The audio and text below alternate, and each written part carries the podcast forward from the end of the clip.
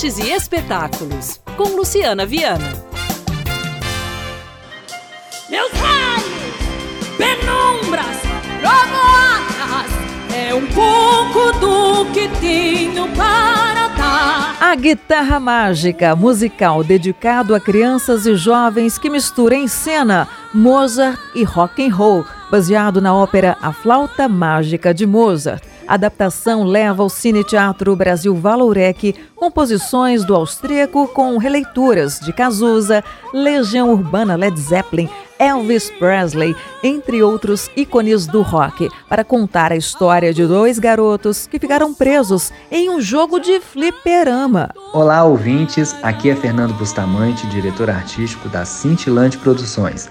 Eu estou aqui para convidar vocês para a grande estreia do musical A Guitarra Mágica, uma adaptação para o público infanto-juvenil da ópera A Flauta Mágica, uma das mais populares do compositor austríaco Mozart. Esse é o segundo espetáculo de uma trilogia de óperas que a Cintilante tem adaptado para crianças. A primeira foi João e Maria, a Opereja, onde nós transportamos o clássico dos irmãos que se perdem na floresta para o sertão brasileiro. Agora, a proposta é levar Mozart para a sonoridade do rock and roll, com instrumentos modernos como guitarra, baixo e bateria, além, é claro, da orquestra erudita.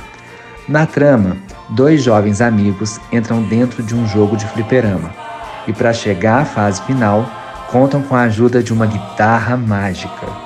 Um grande musical envolvente que vai agradar crianças, jovens e adultos. Nos vemos no teatro então! Até lá! Ópera A Guitarra Mágica, neste sábado às seis da tarde e domingo às cinco da tarde no Cine Teatro Brasil Valourec.